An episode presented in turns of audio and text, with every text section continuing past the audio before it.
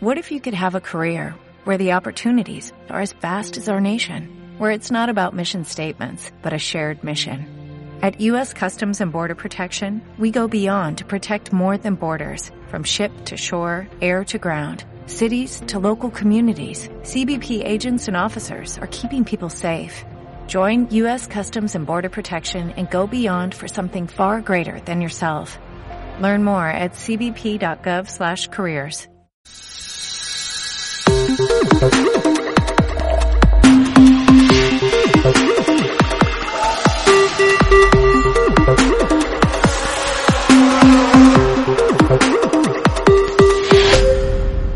buenas a todos y a todas, bienvenidos a Ocio 2.0, vuestro podcast de recomendaciones de cine, series, videojuegos, tecnología, cómics o cualquier otra cosa que caiga en mis manos ociosas.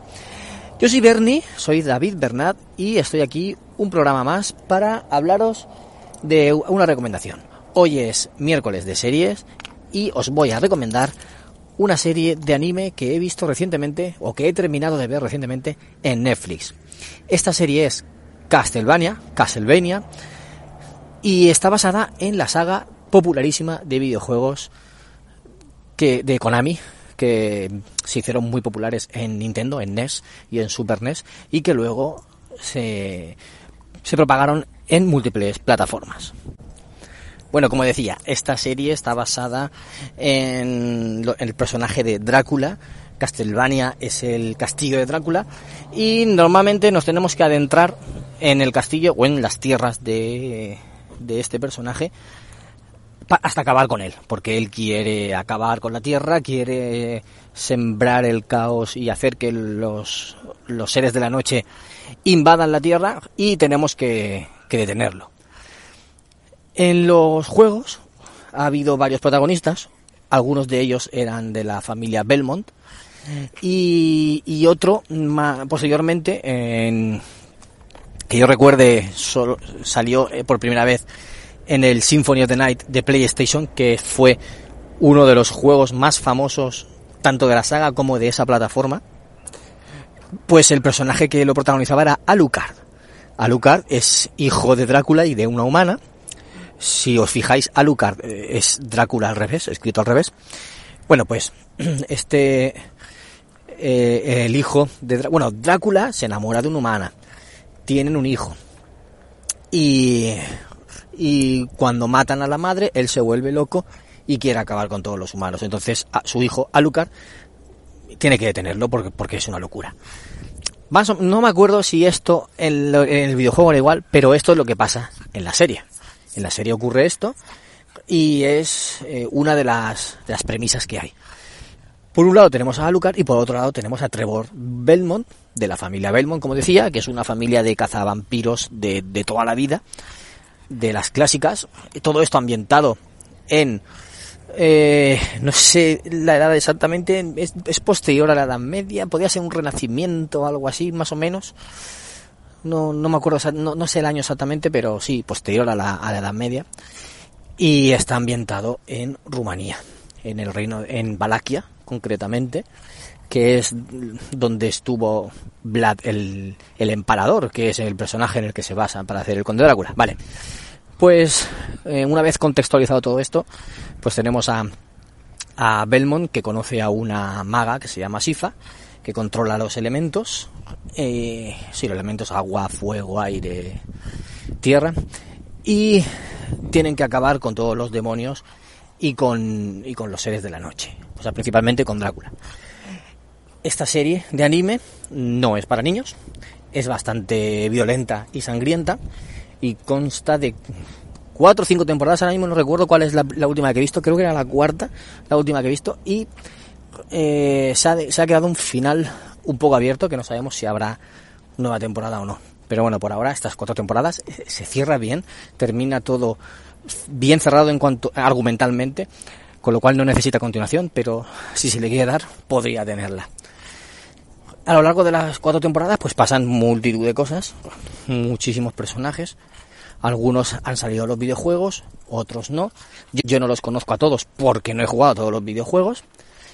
Pero sí que sí que decir que se han basado bastante en lo que es el, el lore, en lo que es eh, la historia de los argumentos de, de estos juegos, como decía. Bueno, pues la primera temporada es muy, muy corta. Solo son cuatro capítulos de unos 25 minutos, 30 aproximadamente, más o menos, ¿no? Y luego van, van creciendo, van haciéndose más largas las temporadas. La primera temporada es bastante lenta, empieza lenta hasta el último capítulo, la segunda temporada también empieza un poquito lenta hasta más o menos también por el final. Y luego la última temporada es un despiborre. Eh, yo creo que es la que más me ha gustado. Puede que también porque ya conocía a los personajes de haberlos visto en, en temporadas anteriores. Ya los vas conociendo a todo, a Trevor, a Sifa, a, a. Vas conociéndolos a todos, a Saint Germain, que también salen varias temporadas.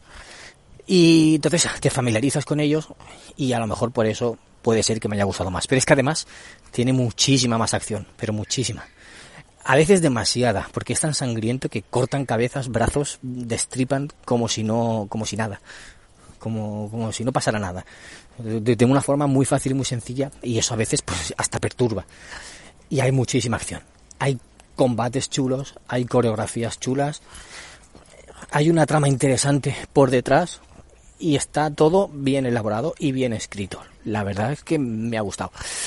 Eh, está creado, esta serie está creada por Warren Ellis, lo conoceréis, es un autor muy conocido, sobre todo conocido por, por los cómics.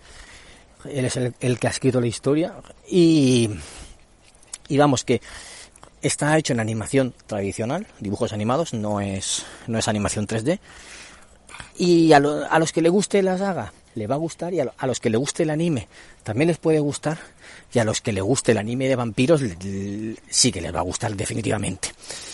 Así que si sois uno de esos de ese público, pues os la recomiendo porque os gustará. Ya os digo que al principio, la primera temporada me dejó un poco más frío, estaba un poco más desencantado, pero luego ya esta última, esta última me ha gustado un montón y, la verdad es que te quedas con ganas de decir, uff, esta última temporada me ha dejado con ganas de más, pero por otro lado me ha dejado satisfecho con, con ese cierre y me queda contento. Y si no hacen más, no me importaría. Pero también la duración de la temporada ha sido bastante justa. Eh, no se ha hecho excesivamente larga y no se ha quedado corta como las, las primeras. O sea, es que esta temporada ha sido bastante redonda y, estoy, y, ya digo que me ha dejado bastante satisfecho. Así que si aguantáis la primera y la mitad de la segunda, pues ya la acabaréis de ver y, y eso es porque os ha gustado y os va a enganchar igual. Si no, pues no, no os acerquéis porque a lo mejor no es vuestro género o el de vampiros, el de anime o así, y, o, o, el gore y no, y no os interesará tanto. Pero bueno, aquí os dejo esta recomendación y ya me despido por hoy. Un saludo de Bernie y nos vemos en otro episodio de Ocio 2.0. Chao a todos.